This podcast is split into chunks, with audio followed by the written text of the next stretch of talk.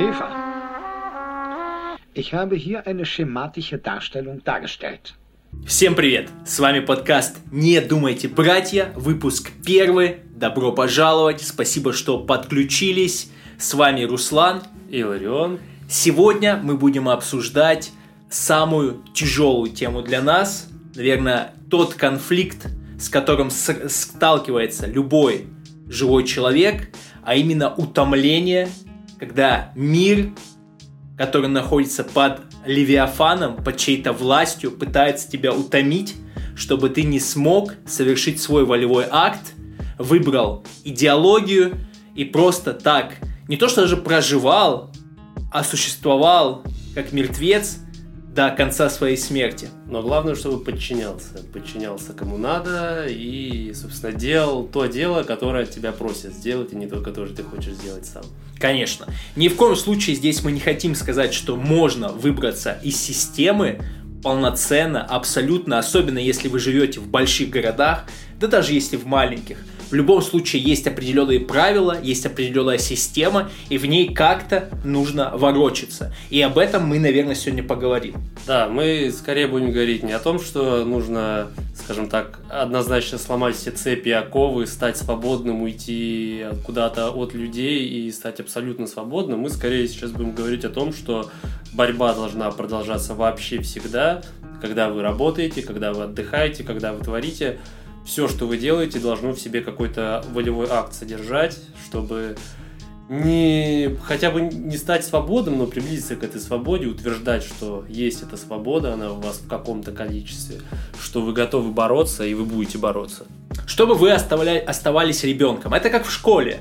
Многие э, люди подчиняются тем или иным правилам, а, очень заботит их, какие у них оценки, а вы тем временем и остаетесь в школе, вас не выгоняют, но при этом вы успеваете шалить. Кстати, да, мне очень нравится эта аналогия, да, станьте школьным хулиганом, все равно, как бы, насколько мы знаем, из школы в наше время никого вообще не выгоняют, поэтому для шалости очень много пространства. Очень хорошо сказано. Хочется сказать, что работу вы всегда сможете найти, если вы, конечно, не тревожный аутист, да, Хотя, да. скорее всего, у нас ну, такие и Если, если вас в список экстремистов каких-нибудь не включили, потому что, короче, если вы не под какими-то жесткими санкциями, по ну, большинство людей, они не под такими санкциями, поэтому можно не париться. А если вы попали уже под такие санкции, скорее всего, вы уже выразили какую-то волю, за которую вам, скажем так, не страшно было и попасть под эти самые санкции, и как бы для вас здесь вообще никакого совета не будет, вы уже идете куда хотите идти. Тут, скорее всего, мы говорим э, словами, ну как, не словами Юнгера, Эрнеста, но мы выражаем его философию. То, что ты остаешься человеком, ты имеешь самость, но при этом ты не идешь на рожом вперед в сам То есть мы говорим не о бунте как таковом, потому что бунт это когда ты знаешь, что ты проиграешь в любом случае, но ты все равно хочешь показать свою волю. Мы, конечно, хорошо относимся к людям, которые бунтуют. Я просто, наверное, считаю, что для бунта нужно созреть в лесу. То есть человек, который, который еще не ушел в лес, ему тяжело прийти к полноценному бунту, с таким, такому осознанному, готовому на поражение фатальному бунту. Скорее всего, ты должен уйти в лес и, скажем так, в этой борьбе с э, миром, который еще на уровне ухода в лес, когда ты э, живешь в этом мире, но еще не протестуешь, ты просто отказался от каких-то правил, ты, ты созреваешь, ты набираешься каких-то знаний, набираешься, собираешь свою волю в кулак, и вот уже потом бунтуешь, э, вспыхиваешь как спичка и прогораешь до конца. Если так подумать, э, также окунуться в философию Миссимы, а то есть э, философии Ницше, то мы можем осознать, что да, если вы дойдете до того самого пика, и вы понимаете, что уже стремиться некуда, то, конечно, волю через бунт можно воспроизвести. Но нужно понять, что это, скорее всего, акт саморазрушения. Но это тоже прекрасный акт, это тоже красивый акт. Акт творчества. Творческий акт, да, да. То, что ты что-то сотворил и готов с этим распрощаться. В данном случае мы говорим про себя, про свою самость. Если говорить о школьном хулигане и этой аналогии, то здесь мы просто хотим, чтобы вы оставались заряженным и неутомленным борьба, чтобы она продолжалась до того момента, до которого вы думаете, ну, вам нужно бороться. Бороться это еще раз не обязательно идти и кого-то бить, заниматься приемы. да, насилием. Нет, это именно ваша свобода разума.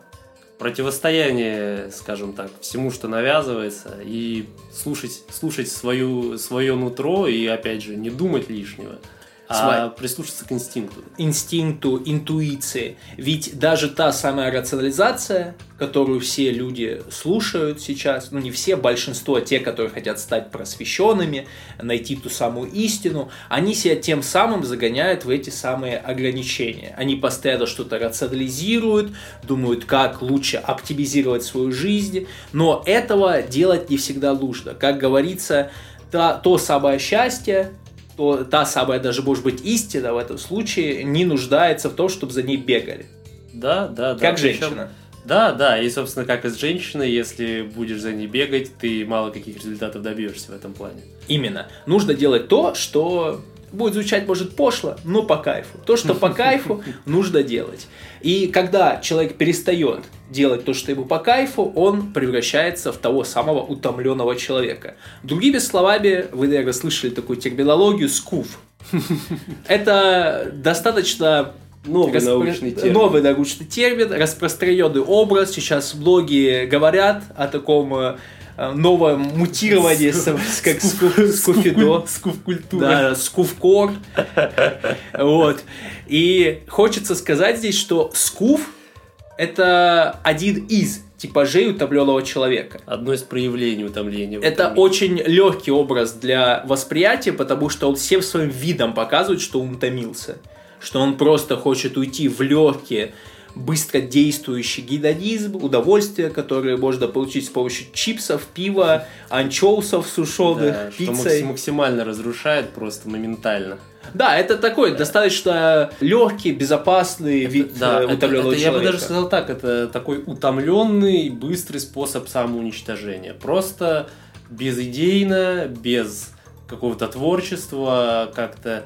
Просто если посмотреть, да, как там умер Миссима, в этом был, условно говоря, акт какого-то творчества, причем весьма высокого. И протест там был. Это была трагедия. Все. Трагедия. Да, да. А если посмотреть на смерть Скуфа от ожирения и там инфаркт подпивасный, то это, ну, это тоже, наверное, искусство, это какая-то комедия, но она, скажем так, ты в этой комедии не творец, а шутка. Да, да, а мало кому хочется быть шуткой, скорее всего. Да, да. Люди хотят быть комиками хотя бы. Хотят даже создавать эти шутки. Да, да. А, как я сказал, скуф это один из типажей утомленного человека. Это типаж, который разгоняется медиа, потому что медиа э, воспроизводит образы, воспроизводит симулякры и тому подобное. И медиа нужны максимально яркие образы. Яркие образы, да. Но даже человек, который похож на Эндрю Тейта, который похож на Максима Вердикта, на какого-нибудь армянского э, монстра из X-менов, а, то или как это его звали? Синий который. Я, я понял. Существо, вот, существо, существо из X. Даже существо может утомиться психологически. В данном случае мы говорим про психологическое утомление. Да, про потерю интереса к жизни, про то состояние, когда вы приходите в очередной раз со своей нелюбимой работы, садитесь перед компом, включаете YouTube и два часа что-то пытаетесь поесть свой ужин, пока залипаете во что-то разлагающее ваш разум, вы отказываетесь от творчества во всех его проявлениях, не только в том, что вы перестаете сами что-то творить, вы перестаете это творчество, скажем так, потреблять, то есть вы перестаете интересоваться более высоким искусством, более высокой музыкой, Э, литературой и так далее. Вам нужен простой эмоциональный контент, который уже вашу истощенную психику хоть как-то раскачает, чтобы поэтому вам нужно максимально ударные дозы эмоций, вам нужны максимально яркие какие-то видеоряды, максимально громкие пошлые шутки, чтобы получить эту долю радости уже не такой, причем яркой, какой вы получали, когда не были такими утомленными. Вам хочется контрраздражения для того, чтобы погасить э, другое раздражение, которое постоянно да. на фоне. И это, мне кажется, одна из основных ошибок людей при утомлении. Они пытаются раскачать свою психику вместо того, чтобы дать ей отдохнуть, полноценно отдохнуть по-настоящему. И такое, может быть, немного парадоксальное лекарство я здесь могу предложить людям, да, заменить утомленность психологическую, физическую усталостью. То есть заняться спортом, заняться любой физической активностью, что вам больше нравится. Это качалка, это турники, это бег, это может быть борьба, что угодно, что, скажем так, сделает ваше тело по-настоящему уставшим. И это, это помогает. Это как, знаете, более, более ядовитое какое-то вещество можно вы, вывести как бы тоже ядом, но не таким пагубным. Вот, все-таки с отдохнувшее тело это не так важно, как отдохнувший разум, я считаю. И все-таки а уставая, ваше тело становится сильнее, но уставая, ваш разум скорее просто погибнет. Конечно. Э, здесь стоит подметить, что не стоит углубляться в какую-то радикальность в плане качалки, потому что есть люди, которые кроме работы качалки ничего не имеют. А. Нужна какая-то соизмеримость Понятно, в этом плане. Да. Ну... Нужно себя э, в, в, э, создавать как разностороннего человека. Да, конечно. Тут Э, стоит подметить, что не нужно пытаться убежать от реальности куда-то, потому что когда ты полностью все время хочешь проводить в качалке, когда ты утомился или когда ты просто, не знаю, в какой-то депрессухе находишься, ты по факту превращаешь качалку в контрраздражитель, опять же. То есть ты пытаешься просто уйти от реальности, и хорошего от этого будет не так много. То есть здесь я говорю о качалке как об одном из способе отдохнуть интеллектуально. Конечно, Бывают ситуации, когда вам просто нужно условно там лечь и тупить в потолок там несколько минут, может несколько даже часов. Просто многие люди не выдерживают такого состояния наедине с собой и начинают просто вот как раз-таки залипать в эти контрраздражители, открывают YouTube, открывают TikTok и начинают как бы свой мозг еще больше утомлять и загонять себя во все более и более, скажем так, э, темную сырую клетку. Здесь просто хочу еще поговорить об атараксии. Греческий термин, э, можно сказать, что это синоним гармонии, когда ты смог э, себя как-то внедрить в этот мир.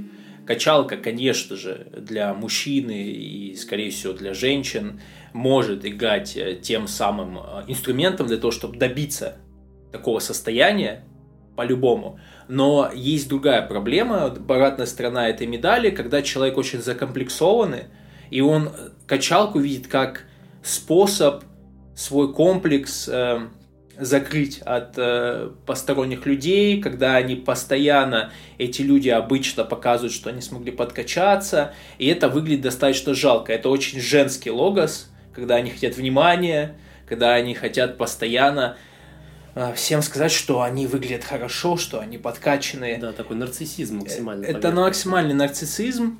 Это ни в коем случае не нужно путать с мужественностью.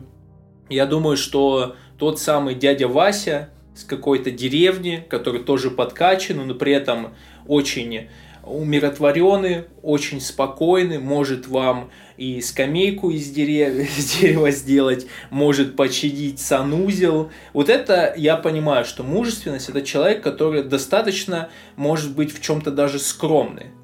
Да, мужественность, наверное, она вообще не нуждается в каком-то выражении. Она ощущается без слов и без картинок. Именно, без образов, без какой-то рационализации. Вы просто живете, потому что вам нравится так жить. Да, отлично, кстати, сказано, без образов, потому что образ это что-то максимально женственное. Женщина любит образы, она принимает образы, и она во многом хочет видеть в других людях тоже образы. Более мужественный подход это быть, а не, скажем так, не наряжаться. Что-то делать, просто действовать. Действовать, потому что тебе хочется э, находиться в активной позиции. То, что мы сейчас все описывая, это в основном пассивная позиция человека. Хочется подметить, что люди, которые постоянно смотрят эти видео с подкачанными парнями под фонг, которые проецируют то, что они хотели бы видеть из себя, ведь это проекция, это в первую очередь проецирование, это э, симулятор, к которому хочется стремиться, возможно, и к идеалу. Люди, которые это очень часто смотрят, они не могут выражать свою волю, потому что они находятся в оковах. Они не могут ничего с собой сделать. И почему им нравится смотреть этот образ снова и снова? Потому что в момент просмотра фонг ТикТок подкачанного парня в масле, они думают, что вот, я бы, я он в данный они момент, себя этим потому что они зеркалят, они зеркалят, mm-hmm. они тем самым в моменте, можно сказать, даже выражают свою волю но это иллюзия. Какая-то пассивная воля. Это да. получается пассив, да, да, или через образ э, получает, может быть, чуточку тех же самых эмоций, которые бы вот они могли бы. Они этого кусочек получить. образа как-то с собой соотносят, да, и получают это фантомное счастье от того, что они, скажем так, на мгновение подкачались в ТикТоке. Именно. Но это именно в моменте происходит. Как медиа действует, оно постоянно должно тебя поглощать. Та самая тотальность, ты постоянно должен это смотреть. Да. Постоянно. Опять же, вернемся к тому, что изначально вообще вся эта история нужна, чтобы вы в какие-то эмоции просто погрузились, что-то ярко испытали, когда вы уже не в состоянии что-то испытывать, когда, как с чего как раз-таки здесь начал Руслан, вы ушли от своей атараксии. Вы ушли из состояния гармонии, вы, скажем так, э, вы постоянно на каких-то эмоциях. Вы, даже если это и не негативные эмоции, даже если это какой-то постоянный позитив, это все равно плохо, потому что ваше сознание должно иногда отдыхать от эмоций. Вы должны быть свободны от эмоций хотя бы какую-то часть времени. Потому что когда вы постоянно, условно говоря, счастливы, вам, ну, испытать что-то позитивное гораздо сложнее, потому что вы вам, чтобы испытать позитив, нужно испытать что-то большее, чем вы уже сейчас испытываете. И при этом малейший же негатив вас будет просто на дно закидывать. Соглашусь, соглашусь с этим утверждением. А, Поэтому утомленность, она может выражаться в разных проявлениях. И для того, чтобы не утомляться, нужно находиться в каком-то постоянном действии. Будь то вы записываете подкаст, будь то у вас есть какое-то другое хобби, но при этом не стоит заниматься проецированием через медиа. То есть здесь нужно делать то, что нравится. Опять же, возвращаясь к качалке, возвращаясь к диетам, ко всем этим образом, я могу сказать, что в своей жизни я никогда сильно не углублялся в какие-то диеты, я не углублялся в то, как нужно качаться прямо радикально. Да, у меня поначалу был тренер, когда я пошел в качалку, он мне показал стойку, да, как нужно Ну, держать это, себя. Это понятно, да, это же логично, потому что без э, обучения как бы ты просто травмируешься. Какие-то базовые вещи ты должен понять у тренера. Да, и когда я понял базовые вещи, потом уже все идет по накатанной, Э, я бы сказал, интуитивно, я занимаюсь так, как мне нравится заниматься, когда я хочу заниматься, и мне не нужно себя, кстати, заставлять. Вначале, да, нужно было, но это когда я был в оковах э, лени, наверное, когда я был не собой. Мой организм нормально не функционировал. Только тогда, когда я понимал интуитивно, опять же, что мне нужно идти на пробежку, мне нужно идти в зал, Поначалу было действительно сложно. Потом я к этому привык и понял, что без этого мне сложно жить. Начал слышать себя. Начал слышать себя. Я действительно считаю, что это то, что мое тело всегда хотело, требовало, но были, так сказать, преграды иллюзорные, которые были навязаны другими людьми, которые были навязаны медиа. Э, Как мы уже говорили, я находился в ситуации, когда я думал, что я отдыхаю, когда смотрю видосы в Ютубе, когда лазю где-нибудь в Твиттере, э, ВКонтакте, но на самом деле я еще больше уставал, это просто была другая усталость. Да, да. Это просто отвлечение такое, ну, контрраздражитель. О чем мы и говорили. И, дорогие друзья, главное, не путайте свой голос, а слышать себя с голосами в вашей голове все-таки. Это должен быть именно тот голос, которым вы обычно говорите. Да, да, да. Голоса в вашей голове – это уже следующая стадия. Да, да, да. Когда А. вы начинаете слышать не только себя, но Это еще уже где, где-то, где- где-то после десятого подкаста, десятый выпуск Да, подкаста, мы поговорим об этом тоже. Вначале Да. такая базовая у нас вещь. Да, базовая вещь, хотя бы себя. Потом Хотя бы вот себя. после где-то третьей книжки там Ницше вы уже начинаете дополнительные голоса слышать, бонусные, скажем так. У вас, у вас уже больше опций открывается. С возрастом я думаю, что для большинства людей утомленность связана с работой в первую очередь. Э, Абсолютно согласен, потому что работа чаще всего это та деятельность, которую мы делаем в основном ради денег и делаем большую часть вообще своего бодрствования, если так подумать. Мы, если мы 8 часов спим, 8 часов работаем и, собственно, 8 часов, получается, живем, то есть половину активной жизни мы тратим на работу, к сожалению, и понятное дело, что чаще всего работа современная, она ориентирована не на творчество, не на создание чего-то нового, не на нахождение в какой-то активной позиции. Работа направлена на выполнение весьма таких банальных, скучных, убивающих вообще фантазию и творчество вещей. большинство работ, особенно офисных работ, они созданы просто, чтобы подавить вашу волю, походу. Я иначе это описать не могу. Я не могу понять, как такое малое количество пользы может соотноситься с таким большим количеством усталости и утомления. Хочу подметить, что та усталость офисная, она, наверное, уникальная для нашего времени, да, для последних, наверное, лет 50, э, на мой взгляд. Ну, плюс-минус, да. Плюс-минус, но мы будем говорить из своего опыта. Мы миллениалы, да, мы родились в 90-х. Про офисы современности, скажем так. Оф... Те, которые мы успели пощупать. Те, которые имеют очень интересную дисциплину, в первую очередь психологическую. Я думаю, что э, офис э, устроен так, что он держится на поведенческой психологии, на племенной психологии, где есть иерархия, где вас иногда подбадривают, вам повышают зарплату, возможно, раз в год или полгода, если вам повезло а возможно, вообще не повышают, если вы молчите и стесняетесь, и никак вообще за свои да. права, как настоящий раб, не боретесь. А иногда и попускают, конечно же, ругают и предъявляют вам всякие претензии. Держат на эмоциональных качелях все, что мы знаем, про да. манипуляции используется также все, и в офисной Все, работе. что вы видели в общении с женщиной, будет в общении с вашим работодателем. Потому что я считаю, мир, он несколько стал более феминным, и даже вот выражение таких вещей, как власть, как э, власть в офисе, она стала тоже несколько более феминной, все делается более, скажем так, психологически и манипулятивно. Если так посмотреть, раньше на работе все было более мужественно, там иерархия, она была, скажем так, более сопряжена с какой-то волей. Обычно руководитель это более волевой человек был, чем, скажем так, подчиненный.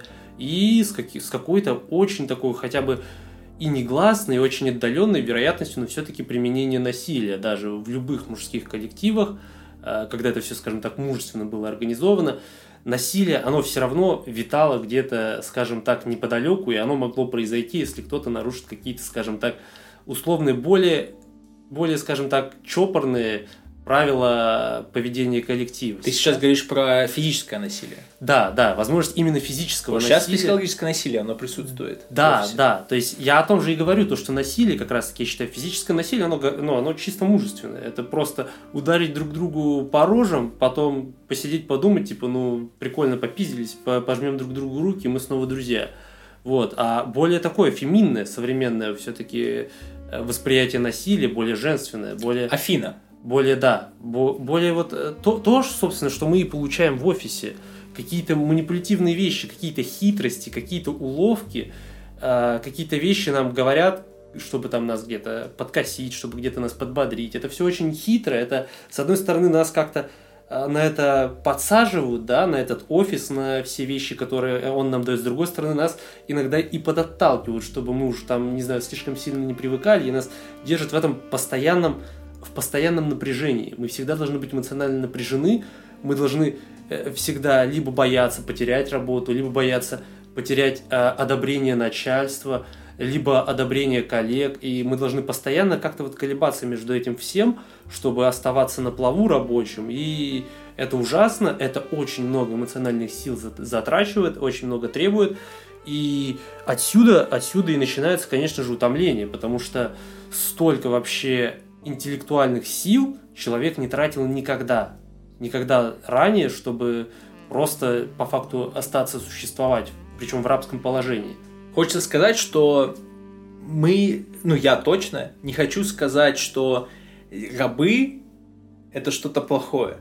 Что находиться в позиции работяги это обязательно что-то плохое, это зло, это данность. Я, конечно, хочу уйти с этой позиции, я хочу иметь право выражать свою волю, но для большинства людей оно так и останется. Человек будет довольствоваться там, где он находится в офисе, он будет себя убеждать, ну хотя бы у меня зарплата выше, чем средняя зарплата по стране, по рынку, и у меня есть какие-то перспективы, ему дают ту самую надежду. Хотя здесь тоже очень все иллюзорно, как и все в офисе, как и все в современном мире. То есть ты больше не какой-то раб, а ты менеджер, тебя называют менеджером. По продажам в пятерочке. Именно, это звучит гораздо лучше. А, появляются синьоры, джуниоры, мидлы, и это, конечно же, звучит гораздо приятнее, чем просто э, ты, бля... Чем, чем раб. Чем раб. Говоря, чем да. раб. А, вы должны понимать, что работа, она может дать вам каких-то плюшек, и мы тоже сейчас работаем, к сожалению. Да, но мы честны перед собой, мы понимаем, что мы в рабской позиции. Нужно быть честны перед собой для того, чтобы двигаться дальше. Хотя бы иметь тот самый шанс. Не тот шанс, который вам навязывают, навязывают ту самую надежду, что получится вам а, продвинуться по карьерной лестнице. Я вам даже больше скажу. Если вы продвинетесь по карьерной лестнице в корпорации, то у вас будет столько обязанностей и работы, что вы будете не вылазить с этого сраного мессенджера, вы будете постоянно за всеми следить, инвестора, CEO будет на вас давить, и вы будете находиться в таком постоянном стрессе, вам нужно будет постоянно изучать что-то новое, и здесь ничего нет плохого, чтобы постоянно учить, познавать. Я думаю, что одна, и один из принципов нашего подкаста – это постоянно что-то познавать. Но здесь познавание именно ты, навязанное. Ты познаешь не те вещи, которые вообще следовало бы познавать. Опять же, эта воля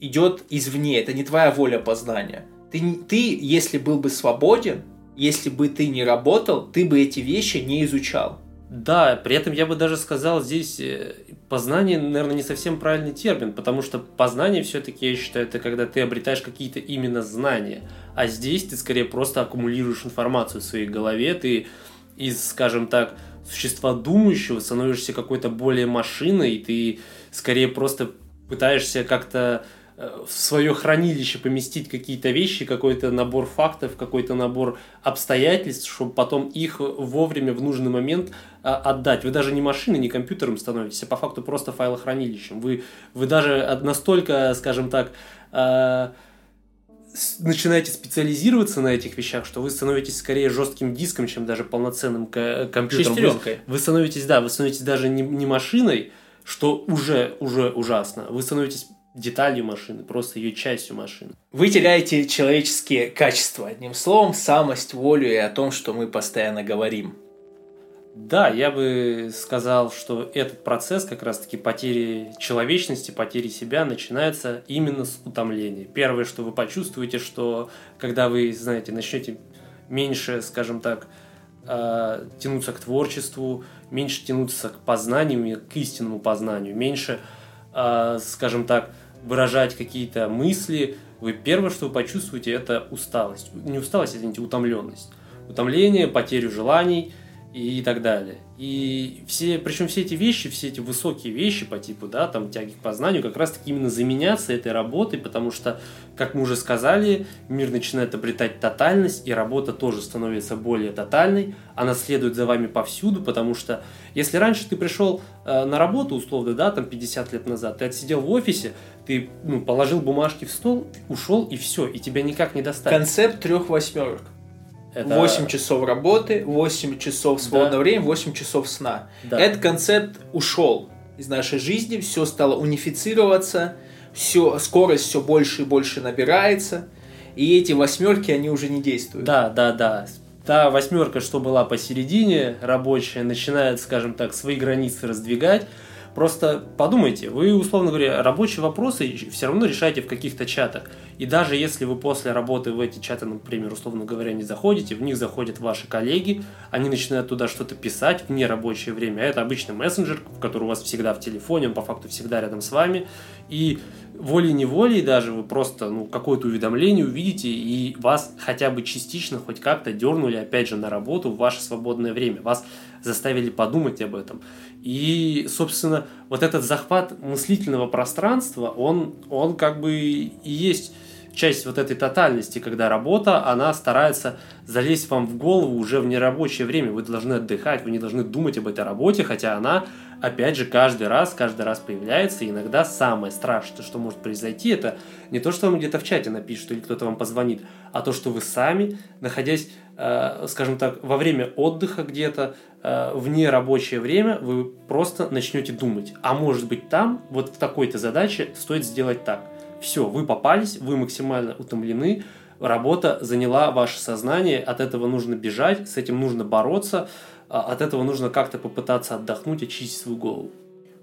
Мы сейчас находимся в пограничной ситуации с тобой между смертью и жизнью. То есть мы работаем, но при этом находим время на свои хобби, на качалочку, на то, чтобы записать подкаст, чтобы погулять, насладиться э, жизнью, природой. Сейчас просто замечательная пора в Санкт-Петербурге. Осень, не жарко, листья начинают желтеть, действительно красота. И нужно иногда выходить, смотреть, что жизнь имеет еще какие-то краски, помимо рабочих серых будней, э, надежды на то, что повысит вам зарплату и что вы сможете отдохнуть. Не забывайте, что ваше повышение зарплаты с повышением э, ваших обязанностей никак не поможет вам отдохнуть тем самым. Вы будете молиться на тот самый отпуск, уедете, скорее всего, если вы просто об этих вещах не задумываетесь, а если вы слушаете подкаст, вы задумываетесь. Но если берем не слушателя этого подкаста, mm-hmm. это человек, который еще посмотрит да. Э, видосы про Дубай. Да, конченое быдло, дорогие слушатели, абсолютно противоположность вам. Именно, противоположность нам, э, неблагородные люди. Этот человек поедет в Дубай, потратит всю, все свое повышение, скажет, вау, круто, потом расскажет всем своим друзьям, вот я работаю, зато могу поехать в Дубай, полететь, точнее, если мы говорим про Россию. А, хотя я, как человек, который был в Дубае, и другие люди тоже, мои знакомые, были там, ничего особенного, а, сверх э, замечательного, Это... гениального там нет. Это, мне кажется, самый такой обидный способ провести отпуск, когда в конечном итоге, возвращаясь из этого скажем так, мало чем интересного Дубая, ты понимаешь, что ты просто улетел из города в другой город. Угу. А насколько мы знаем, в город э, это как бы наравне с работой, это тоже источник истощения, источник утомления, источник э, вообще эмоциональных, скажем так, плохих состояний – а город, он все-таки, все-таки это не естественная среда для человека. Город, он убивает человека. И находясь в городе, вы никогда не сможете отдохнуть полноценно. Находясь э, в городе, при этом будучи трудоустроенным, очень тяжело полностью освободиться от утомления. Скорее всего, мы говорим здесь о какой-то борьбе, о том, что даже если вы хоть как-то утомляетесь, вы должны все равно искать способ э, жить эту жизнь, а не существовать. В городе могут некоторые люди существовать нормально, не сильно утомляться, но это богатые люди. У них обычно есть районы, если мы берем э, тот же самый Санкт-Петербург, это Крестовский район, Крестовский остров, это район э, около Репина, Солнечная, э, пригороды. Там, конечно, ты не, утомли, не будешь утомляться, потому что у тебя есть вот этот кусочек, когда ты отделяешься от всего остального быдла. Ну, это получается, ты не утомляешься в городе, потому что ты в городе смог, э, скажем так, найти либо создать для себя такое место, где, по сути, города гораздо меньше. С помощью денег. Да, ну то есть это все равно, мы просто, я считаю, когда говорим о городе, мы говорим не конкретно о географической локации, а о о том, что ты живешь в плену бетона. Городская что... среда, городской стиль жизни да. для обычного человека в первую очередь. И для среднестатистического. Да, и важно, что, очень важно, что ты почти никогда не можешь смотреть вдаль.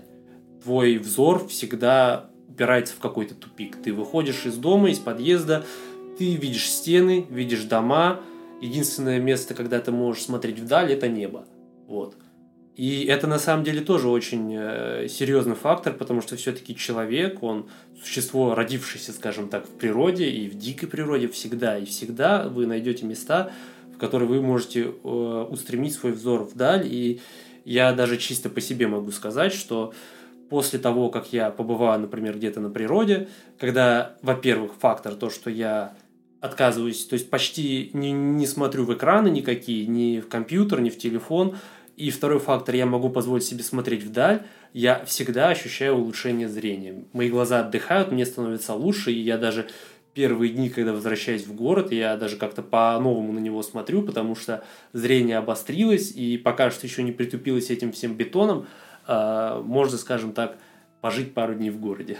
Ты очень э, важную тему затронул насчет зрения, утомленность глаз тех же самых. А, но мы не будем сейчас в это углубляться, но я хочу сказать, что люди, которые сидят постоянно за компьютером, смотрят в одну точку, в монитор, а, они потом не могут нормально воспринимать свет, свет на них давит э, с той стороны, что восприятие света начинает давить еще и на голову. То есть это слишком становится резкий свет для них. Они не могут нормально воспринимать окружение днем.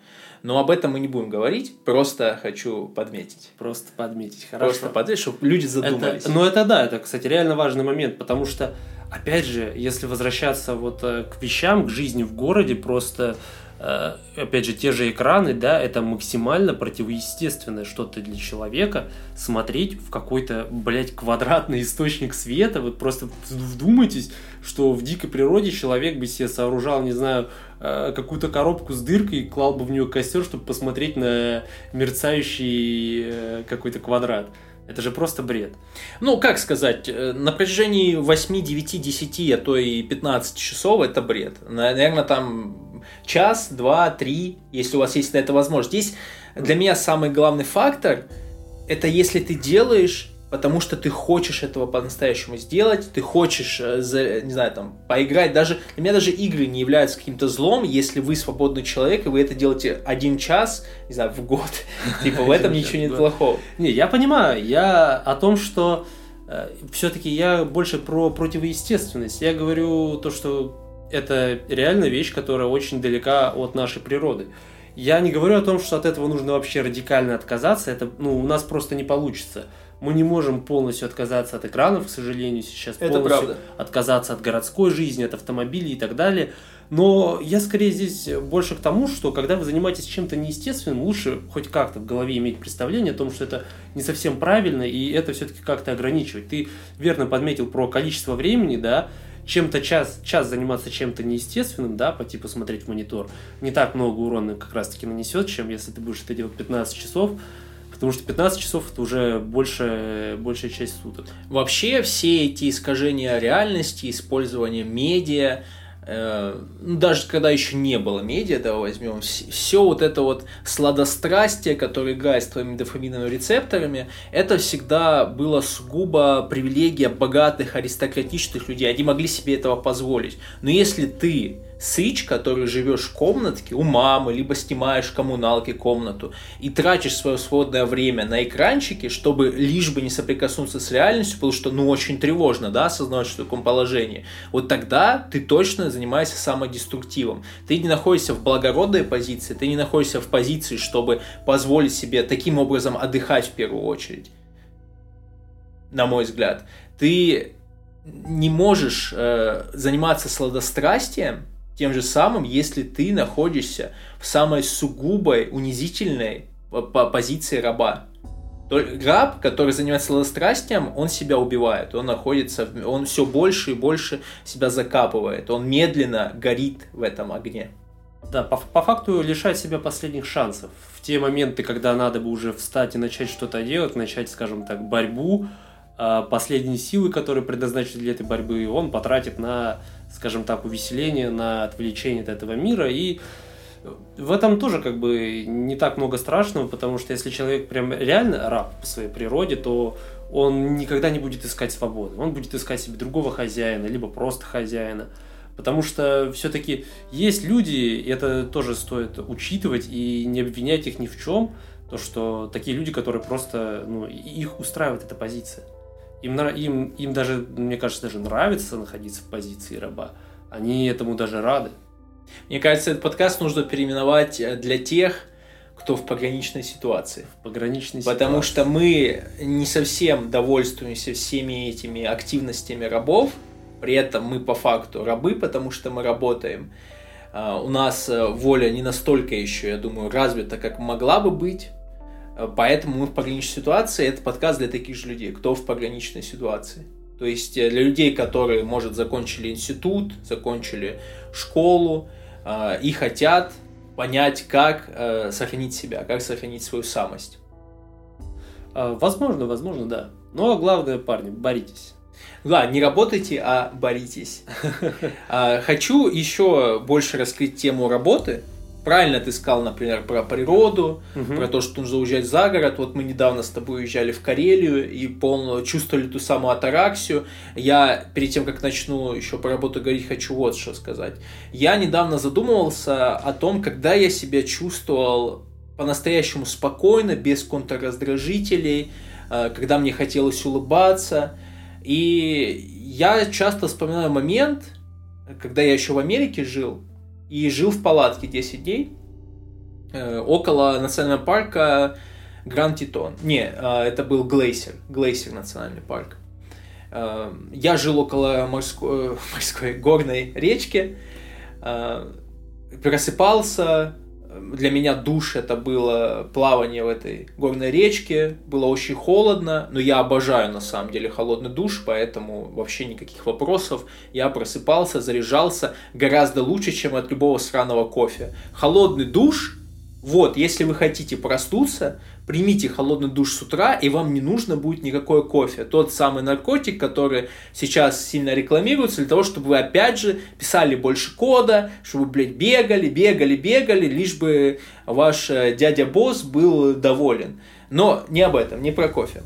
Я, когда находился на природе 10 дней подряд, у меня не было вот этих всех телефонов, что там происходит в мире, не было навязанного страха через новости – я как-то наблюдал за закатом, сидел около речки, и я просто себя чувствовал блаженно. Для меня это было то самое счастье, наверное, о котором многие говорят, очень эфемерное, о нем я не задумывался в моменте, мне не нужно было ничего особенного вообще в принципе.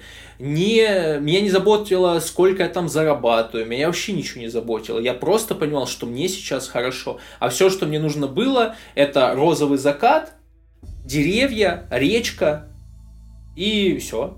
Я просто действительно получил огромное наслаждение. И таких моментов я могу очень мало назвать на самом деле в своей жизни.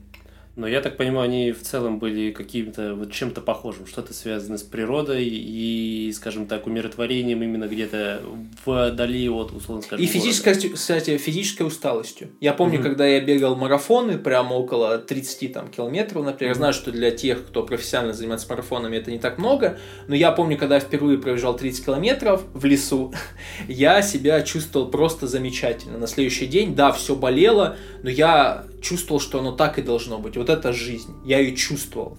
И это нельзя описать. Спойлерну, наверное, следующий подкаст. Я думаю, что он будет про счастье у нас. Но счастье не, не, счастье не нуждается в словах. Это было просто по-настоящему э, вот счастливый момент, который описывать и не нужно. Мое все тело чувствовало, что я принадлежу этому миру что mm-hmm. я заслуживаю вообще того, что я живой.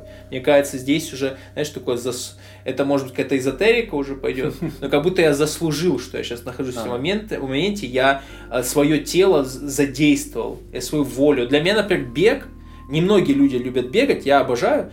А, для меня бег тоже такой э, тренажер для воли, потому что я заставляю себя постоянно бежать, бежать в движении ну, я думаю, любая физическая активность, которой ты занимаешься, это все-таки тренировка твоей воли тоже. Конечно, просто я говорю именно с своей такой субъективной mm-hmm. точки зрения, бег для меня вот действительно является самым, наверное, лучшим тренажером для своей воли. А следующий, наверное, тренажер или активность это будет борьба. В борьба это очень байк, важно, да. Борьба действительно любой спарринг, потому что здесь а, ты по факту занимаешься суррогатным ты создаешь суррогатную ситуацию с другим человеком, где ты можешь объективно пораниться, травмироваться, но при этом ты понимаешь, что это тебе нужно. Это вот и есть свободный человек. Это состязание, когда вы, вы, вот две воли сталкиваются mm-hmm. в бою, и это тоже закаляет не только тело. Это самый классический образ свободного человека.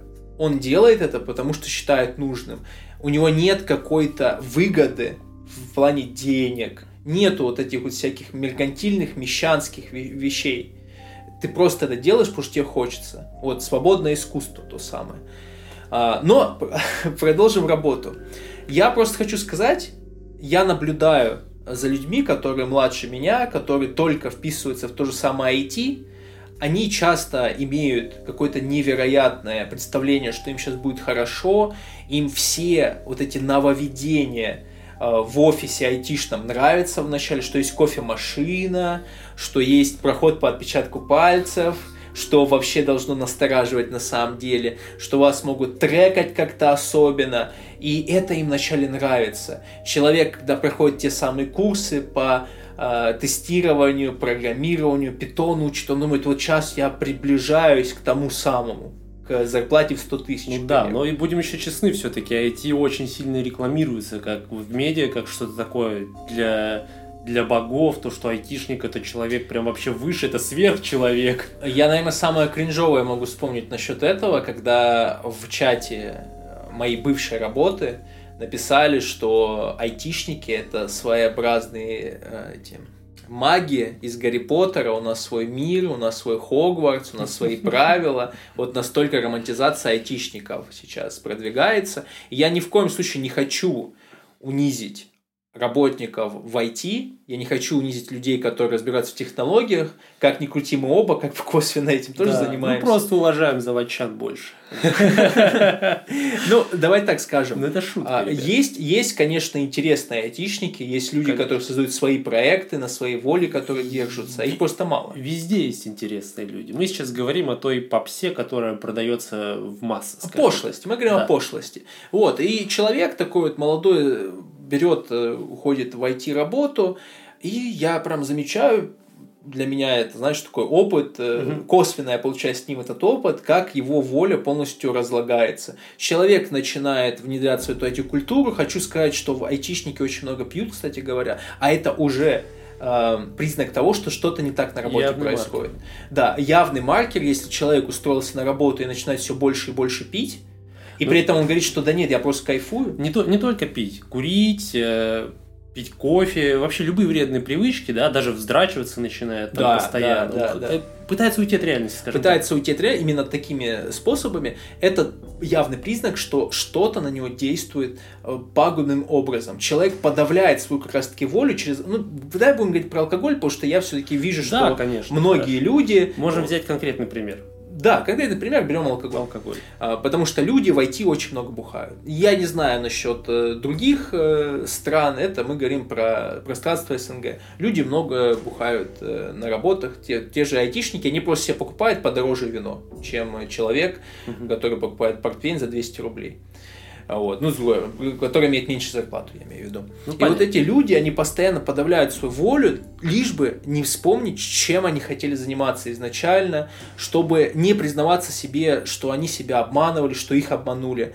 А, Они это делают для того, чтобы продолжить идти вот по этому пути, который на самом деле безопасный, очевидно, это безопасный путь. Очень комфортно. Мы сейчас можем с тобой продолжить работать на наших э, работах. Нас могут даже схантить другую лучше компанию.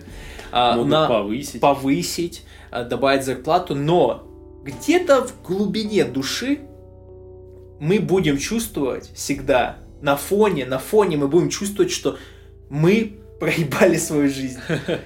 Да, что ты отказался от творчества и решил стать просто шестеренкой и перекладывать ебаные цифры из одной ячейки памяти в другую и, скажем так, ничего после себя не оставишь. Потому что очень-очень такой важный момент, люди в таком положении очень сильно себя обманывают, когда считают, что занимаются чем-то поистине важным. Когда считают то, что вот у них есть предназначение, они делают вещи какие-то прям правильные, какие-то высокие, что они полезны для общества. Просто нахуй это общество, нахуй эту пользу. Просто подумайте то, что вы должны быть полезны для самих себя. Вы А В должны быть нашем рады тому, что вы уже выразили какую-то свою волю, какое-то творчество в произвели. современном обществе э, польза сейчас оценивается, делает ли продукт деньги в первую очередь. Никто не думает о пользе. Да, польза может быть на втором месте, к примеру, к третьему, но без денег никакой продукт, никакие организации не будут работать. Но деньги это сейчас достаточно э, не совсем чистый концепт, и деньги зарабатываются не самыми э, хорошими путями. Да, я бы, наверное, даже здесь добавил э, к пользе то, что это несколько опошленное понятие в наше время. То есть, что оно скорее используется как какой-то рычаг морального давления на людей, которые, скажем так, падки на какую-то мораль, собственно говоря.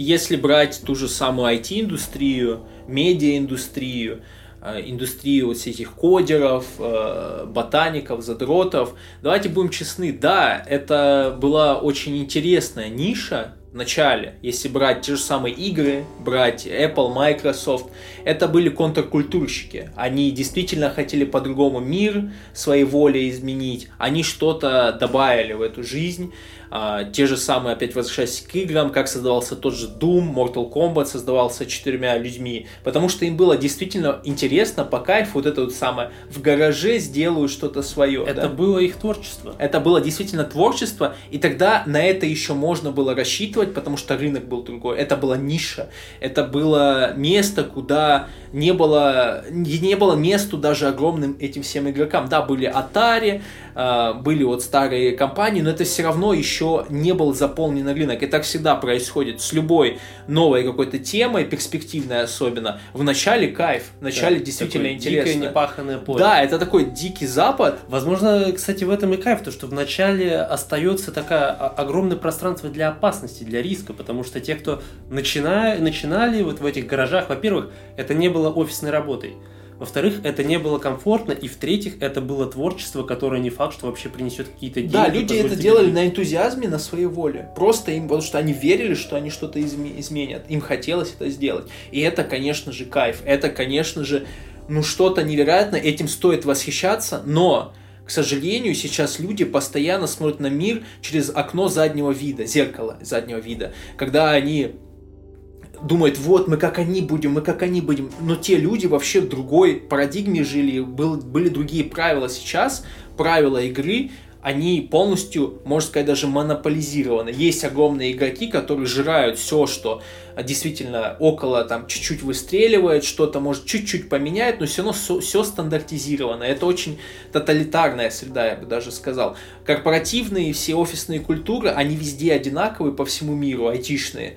Плюс-минус, да, есть еще какие-то плюшки, да, где-то лучше ДМС, где-то тебе больше дают денег на хобби, оплачивают ну, это спорт. понятно, это да, уже мелочи. Это уже мелочи, но сама концепция, сама а, построение такое, чтобы ты не использовал свое время, а исчерпывал, именно исчерпание твоего времени, оно, в принципе, везде одинаково. И чтобы ты не задумался, что что-то не так идет, тебе, да, дают бесплатное кофе, тебе позволяют записаться на курсы английского языка, есть в некоторых IT-компаниях и такое, а, тебе могут оплатить спорт и сказать, да-да, вот, смотри, зато ты находишься под нашим э, крылом, за пазухой, кайфуй, отдыхай. Но все равно что-то будет не так, да.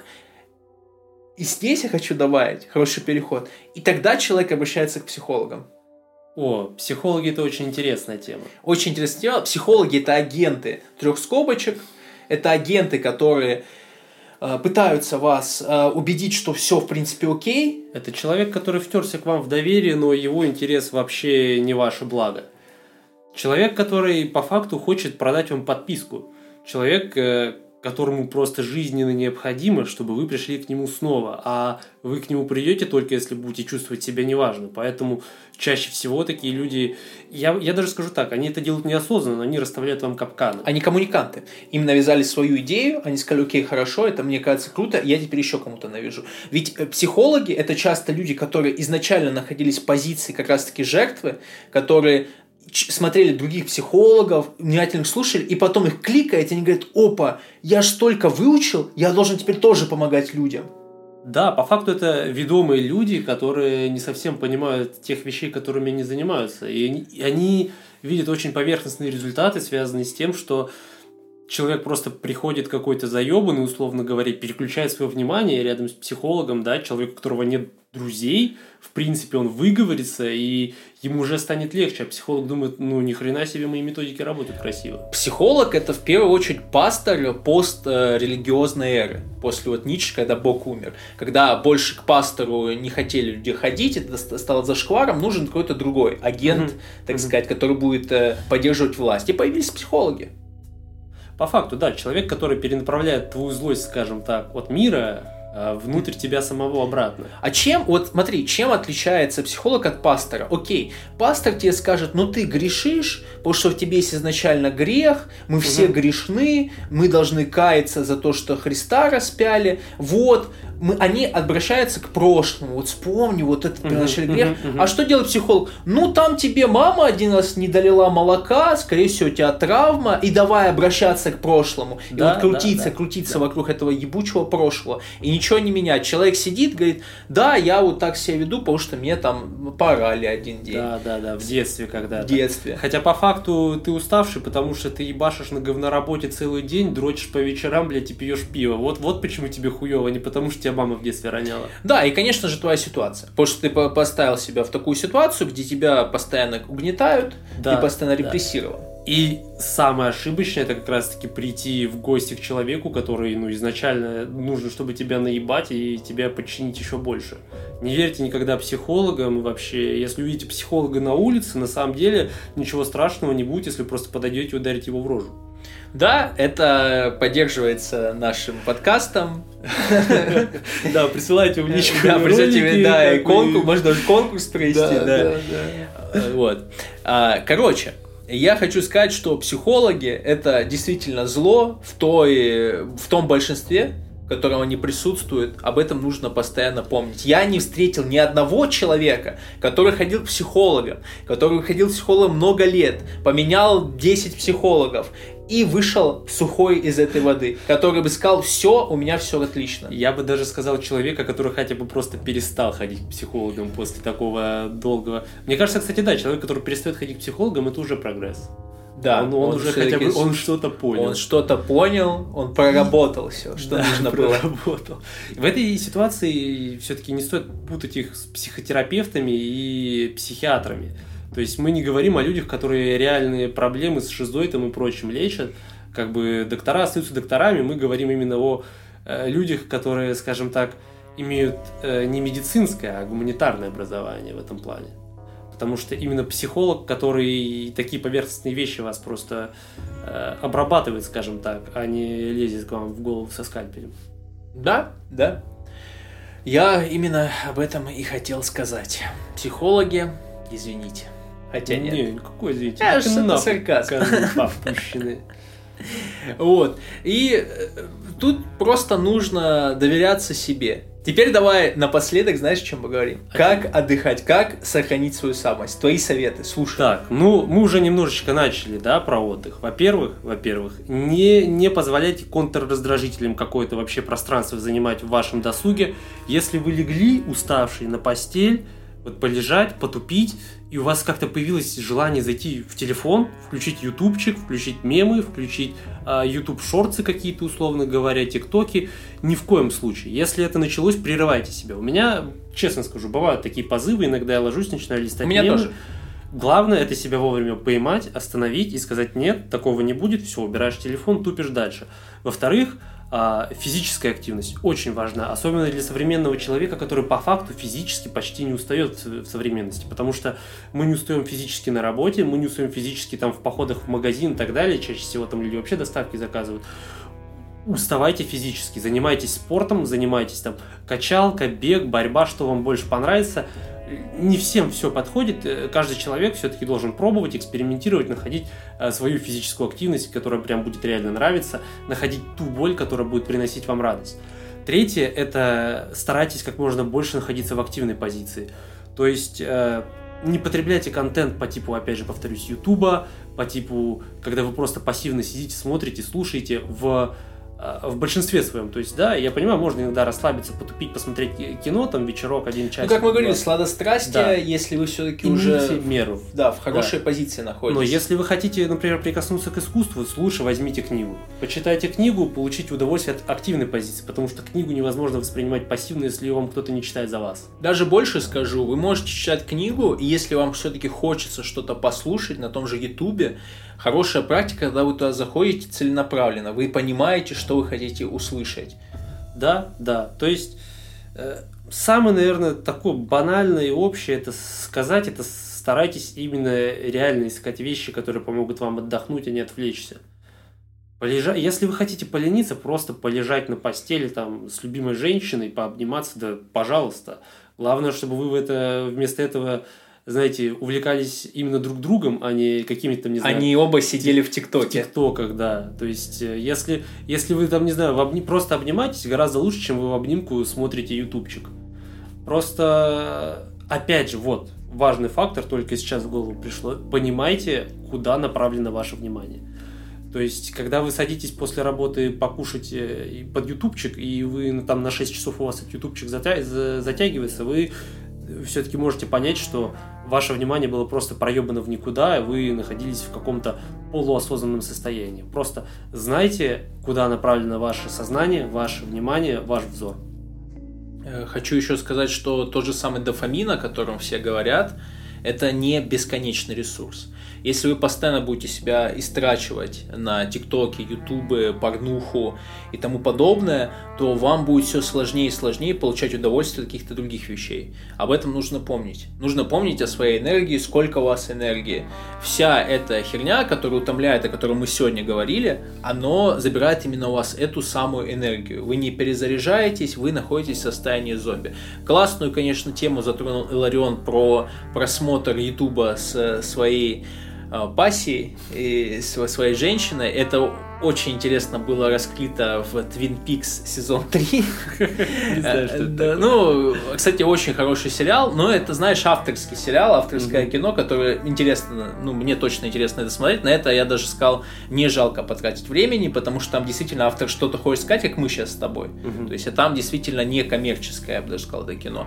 И там как раз-таки говорится о том, что современных людей часто сдерживает какой-то общий медийный объект. То же самое кино, сериалы. То есть они даже обычно не знают, о чем говорить друг с другом. У них есть общие медийные артефакты, которые их держат. Опять же, для того, чтобы функционировать, даже, можно сказать, в такой нормальной, стандартной, базовой, основной потребности, как э, создать связь между двумя людьми, особенно вот эту интимную связь, романтическую между мужчиной и женщиной, все равно туда внедряется медиа. Все равно нужно для медиа, чтобы как-то это поддерживать. То есть медиа сейчас руководит нами практически в каждом, я бы сказал не практически, а точно в каждом аспекте нашей жизни. Человек пошел посрать, он берет с собой э, ТикТок с собой.